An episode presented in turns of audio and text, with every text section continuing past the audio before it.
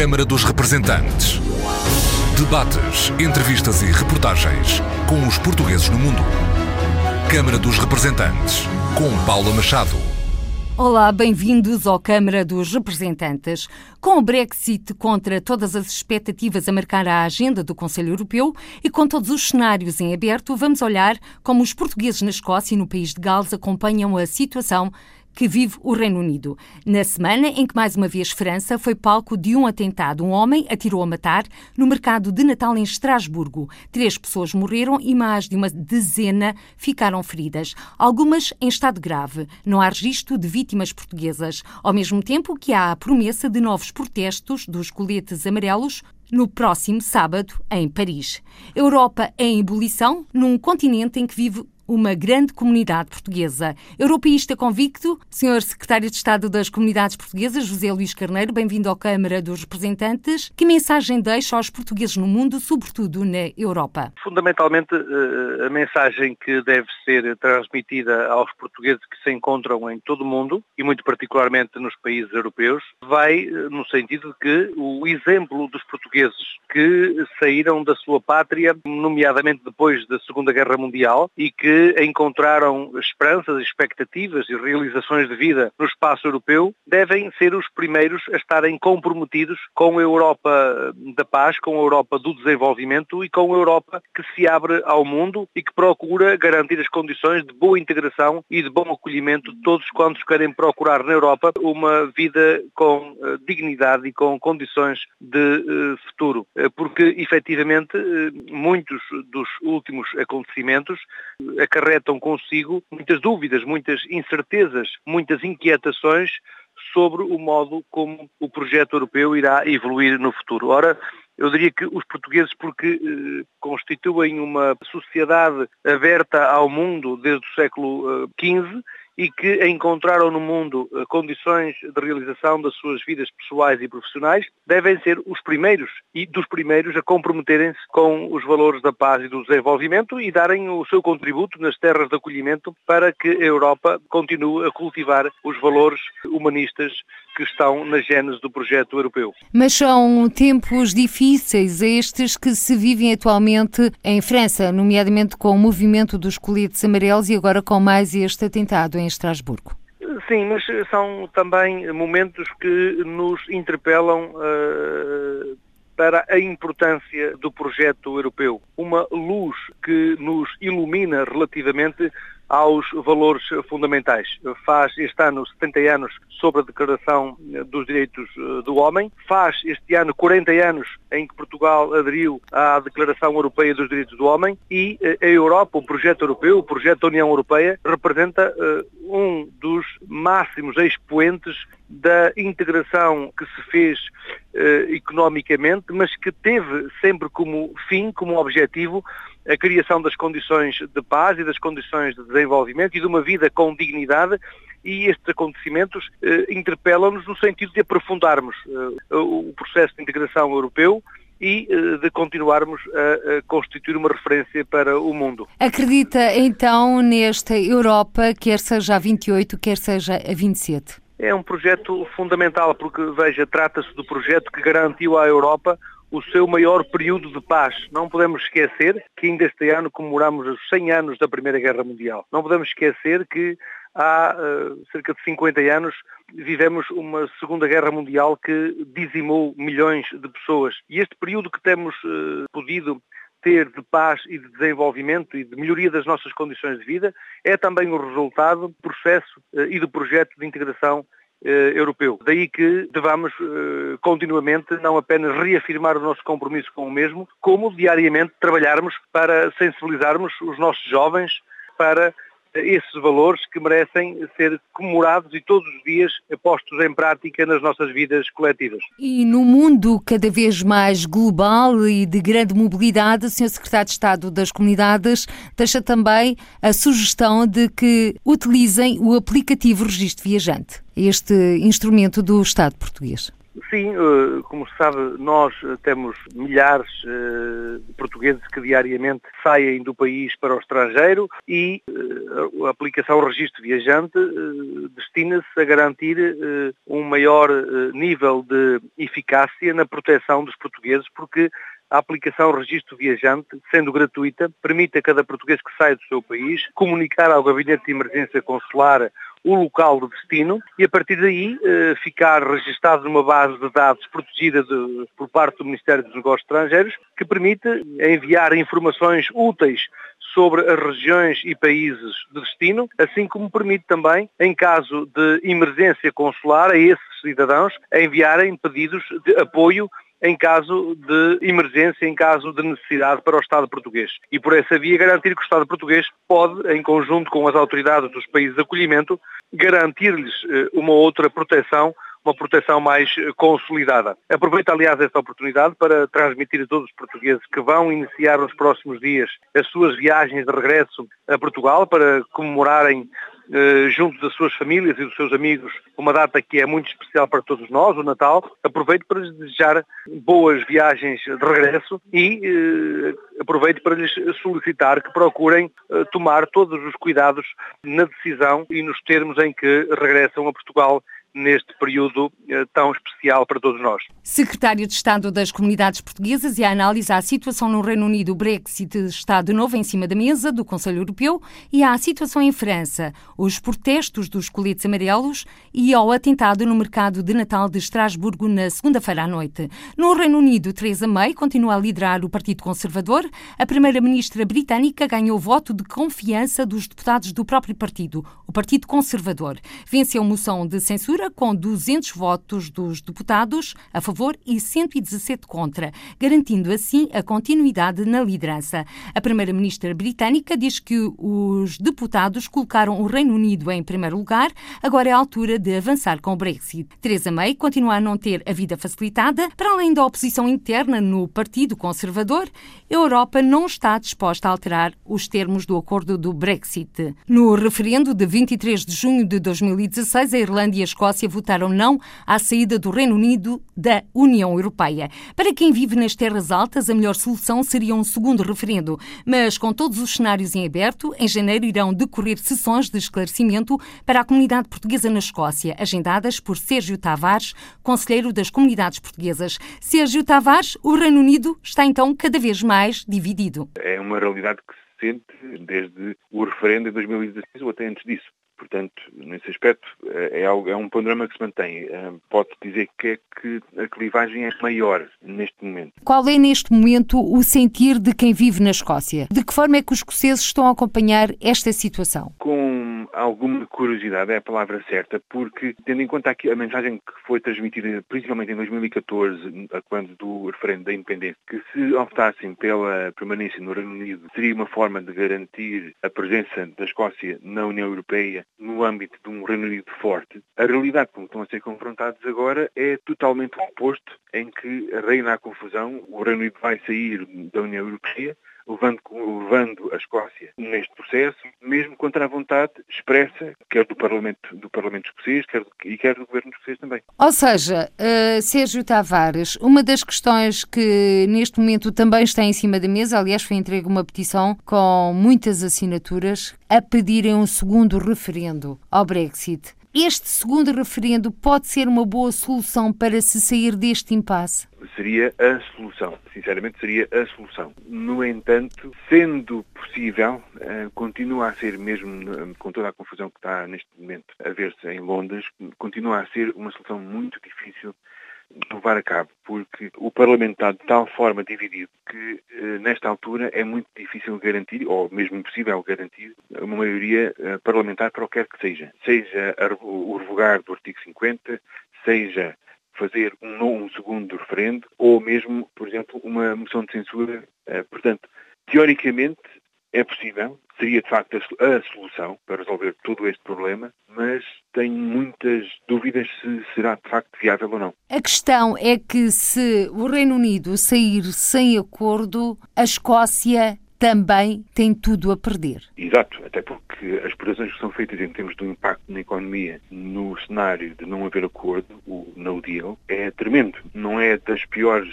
eh, em termos de, de regiões mais afetadas nesse cenário, mas mesmo assim é um cenário muito preocupante e que terá inevitavelmente repercussões para as sociedades escocesas, sem dúvida alguma. Na altura, quando se falou do Brexit, foi avançada a hipótese de que a Escócia iria pedir unilateralmente a adesão à União Europeia. Essa questão ainda hoje é tema de conversa? A questão de avançar de forma unilateral prende-se principalmente com a questão da independência. E há, de facto, no movimento que preconiza a independência da Escócia, um setor que, mais radical, diria eu, que preconiza uma, uma, uma declaração unilateral. No entanto, acho que isso não é partilhado pelo, certamente pela, pela liderança, por exemplo, do SNP e do, e do governo escocês, que compreende a necessidade de cumprir os ditames constitucionais, porque caso contrário estaremos num cenário muito parecido com o da Catalunha, em termos de, de reconhecimento internacional, o que seria um revés tremendo para a Escócia. Por isso é que eu acho que, se, tanto que a estratégia neste momento da Nicola Sturgeon é, a meu ver, extremamente inteligente, que é esperar para ver o que é que acontece de facto e depois jogar com o resultado do Brexit, seja a manutenção através da replicação do artigo 50 ou a venda saída, qual é o impacto que isso vai ter em termos da economia no dia a dia da, da sociedade escocesa e a partir daí reafirmar novamente o caso para a independência e partir para um segundo referendo. Mas já numa perspectiva de respeito integral pelos ditames constitucionais britânicos. Olhando agora à comunidade portuguesa, uh, Sérgio Tavares, conselheiro das comunidades portuguesas, eleito pela Escócia, como é que estamos? Existe muita preocupação, as pessoas estão informadas, estão apreensivas? Muita apreensão, também um, alguma complacência. Em termos de informação, uh, está a sair, e eu estou a procurar também informar as pessoas o melhor que posso, até porque há muita informação contraditória, há muito fake news também sobre isto. Mesmo no âmbito da própria comunidade, as pessoas pensam que estão informadas e na realidade não estão, portanto às vezes é preciso corrigir certas noções que, que, que estão presentes dentro da comunidade e por isso mesmo, por exemplo, em janeiro vamos ter várias sessões de informação dirigidas especificamente à comunidade portuguesa para permitir, naquela altura em que se espera já ter uma ideia mais concreta do que é que está a passar, do que é que, vai, o que é que vai acontecer a partir de março, se há acordo, se não há acordo, qual é o resultado das movimentações em Londres. Por exemplo, cai o governo, não cai o governo, temos eleições relativas antecipadas, não temos. Quais são todos estes cenários? Naquela altura já se espera ter uma, uma ideia mais concreta sobre a realidade que podemos contar.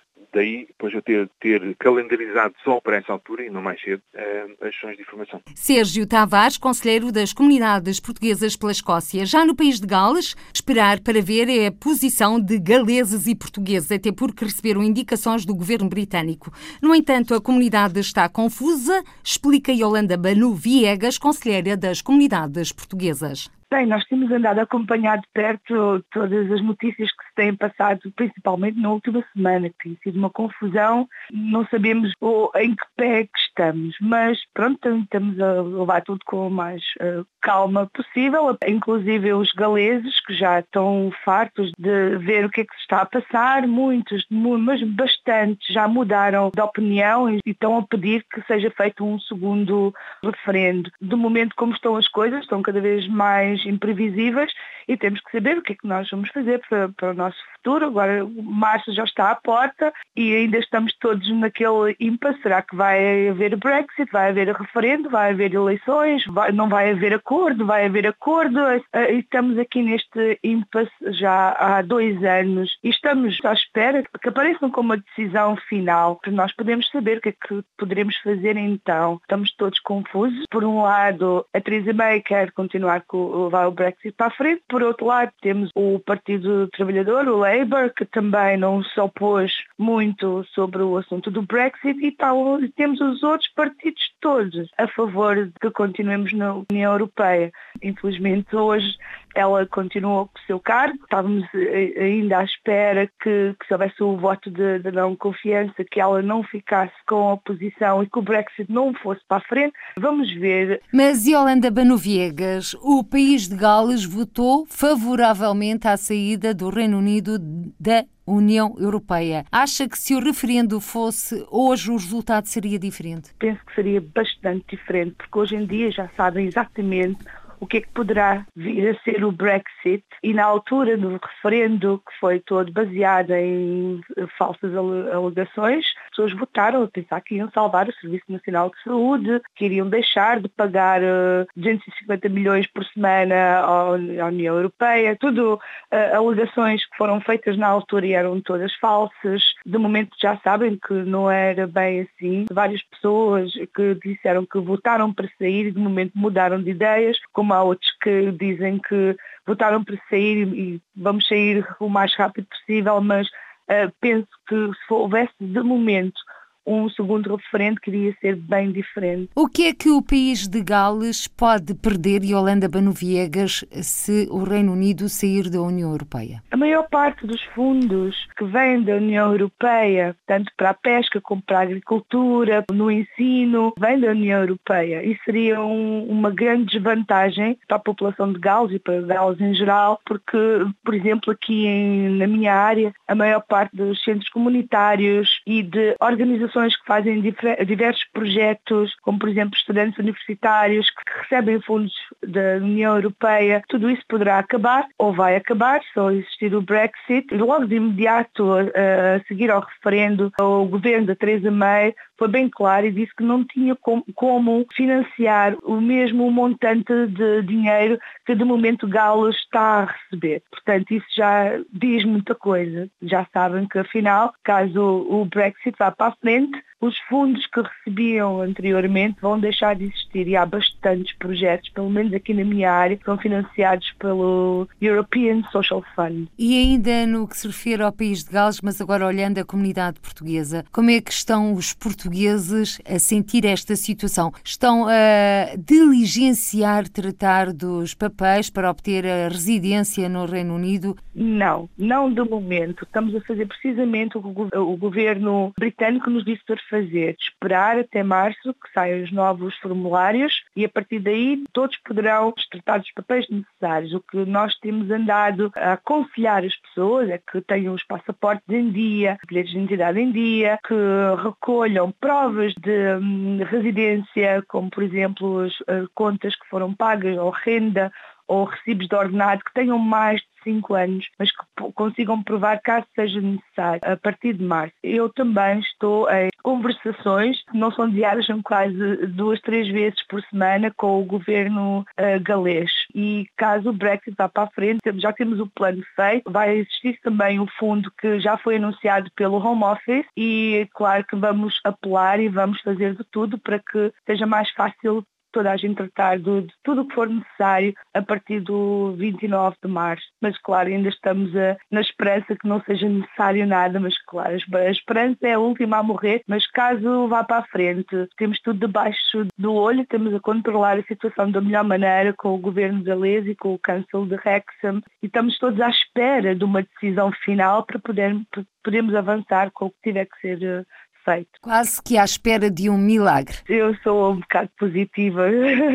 Acho que até ouvi vou pensar que alguma coisa vai mudar, mas lá está, por outro lado, não posso deixar as coisas à sorte, estamos só à espera de uma decisão do Home Office, estamos a ser uh, orientados pelo governo galês, que nos tem pedido informações como será a melhor maneira para resolver estes assuntos para as pessoas ou que não falam a língua ou não têm acesso à internet ou não entendem das leis. É essa parte que nós queremos dar mais atenção, porque pelo que dizem, quando sair o, novo formulário eh, que vai ser online, que vão ser apenas quatro perguntas muito simples, eles dizem que é assim tudo muito simples, claro que a gente não acredita que seja assim tão viável, mas pronto, estamos sempre à espera que aconteçam uns erros, porque vão, vai toda a gente querer começar a tratar ao mesmo tempo, até então está toda a gente à espera para saber se poderão ou não começar a tratar dos documentos. Não, não recomendamos no momento porquê? Porque lá está, o formulário ainda é antigo e estão a ser pessoas exploradas ao tentarem fazer esta documentação. Isto já foi reportado tanto no governo português como no galês, que existem advogados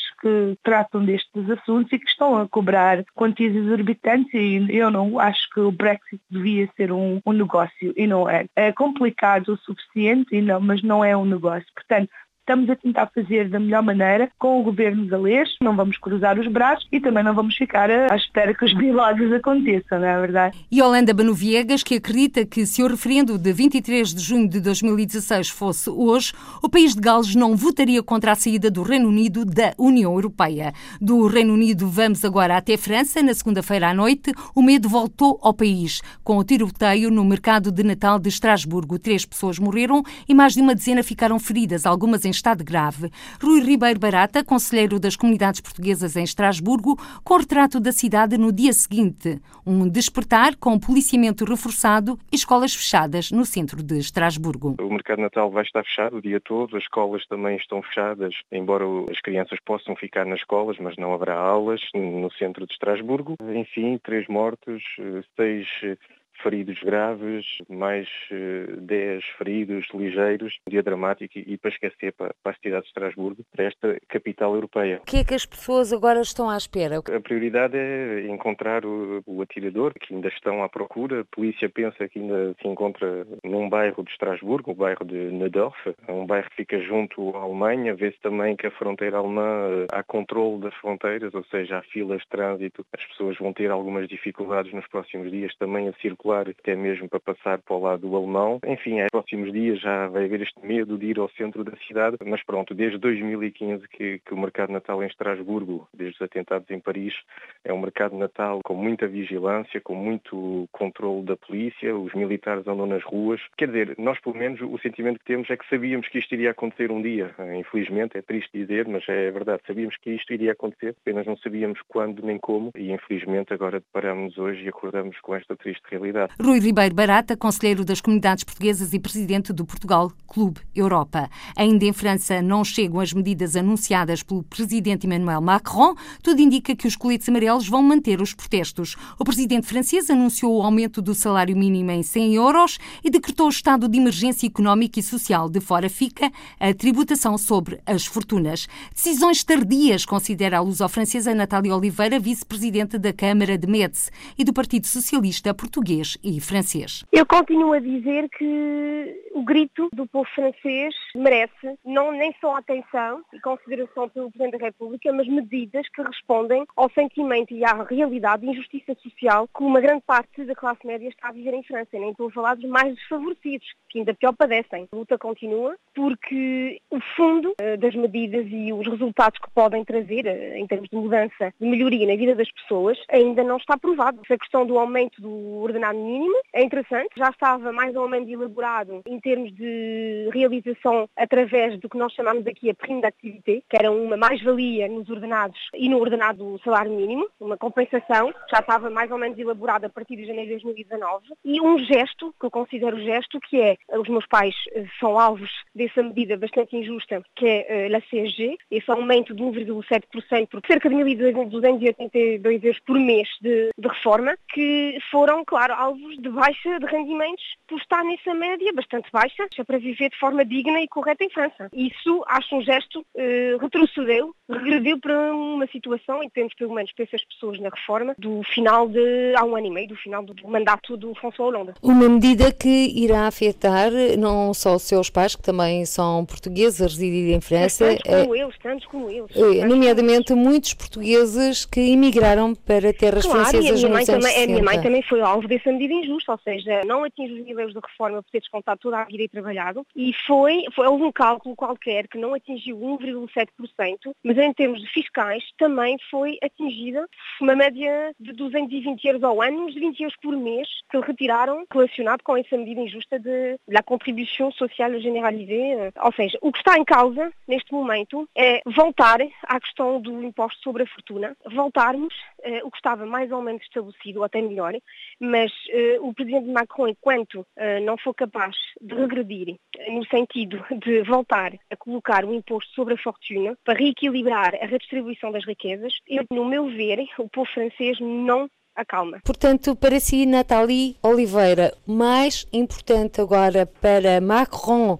pôr um pouco água na fervura neste movimento coletes amarelos era colocar de novo em vigor o imposto sobre as fortunas para mim, a medida essencial que não é só simbólica, mas é muitíssimo simbólica, mas na realidade que repõe o mecanismo de redistribuição das riquezas, é exatamente a questão de colocar novamente em vigor o ISF, o Imposto sobre a Fortuna, que são 6, bilhões de euros, e meio ou quase 7, deixado nos bolsos de quem tem muitos mais posses imobiliários ou financeiros e desistirem de pedir a quem sofre mais e quem tem rendimentos baixos ou médios de enfrentar uh, a redistribuição da riqueza para quem tem riqueza. Isso não faz sentido nenhum e não estamos no sentido da história, ou seja, do progresso. E previsões para o próximo sábado, Natália Oliveira? Acredito que a mobilização ainda seja forte. Eu não desejo e nem incentivo, a, a, claro, a reagir de forma violenta e, e receio, receio a intervenção desses, desses parasitas, dessas facções eh, muitas vezes extrema-direita, mas nem só, às vezes pessoas isoladas e singulares, cheias de violência, que querem aproveitar, claro, roubando, massacrando, etc. Mas eu acredito que a mobilização ainda seja forte. O povo francês é um povo inteligente e nós não somos um país de reforma, somos um país com convulsões de paixões e de revoluções. E neste momento, com os anúncios uh, e as propostas uh, apresentadas pelo Presidente da República, duvido uh, que o povo francês em geral, em mais particular os coletes amarelos, ficaram convencidos. Para mim, a mobilização e, e da juventude por parte da juventude, porque não houve nenhuma palavra nem sequer uma palavra dirigida à juventude de França, que está cheia de angústia e de preocupação, eh, nem só com propinas e, e despesas eh, anunciadas agora em termos de, de, acesso à educação superior, mas quando os liceios, quando ganha, quando a angústia do país, a classe trabalhadeira, atinge, toca uh, a juventude, podemos acreditar que, que a luta continua, não acabou. Natália Oliveira, vice-presidente da Câmara de Médici, luso-francesa. Os pais nasceram em Celurico de Basto e desde a década de 60 são imigrantes imigrantes em França. Natália Oliveira, vice-presidente da Câmara de Metz, conselheiros das comunidades Rui Barato em Estrasburgo e Holanda Banoviegas no país de Gales e Sérgio Tavares na Escócia e ainda o secretário de Estado das Comunidades Portuguesas José Luís Carneiro, os convidados desta edição do Câmara dos Representantes. Por hoje ficamos por aqui. Até ao próximo encontro. Seja feliz. Câmara dos Representantes. Debates, entrevistas e reportagens com os portugueses no mundo. Câmara dos Representantes, com Paula Machado.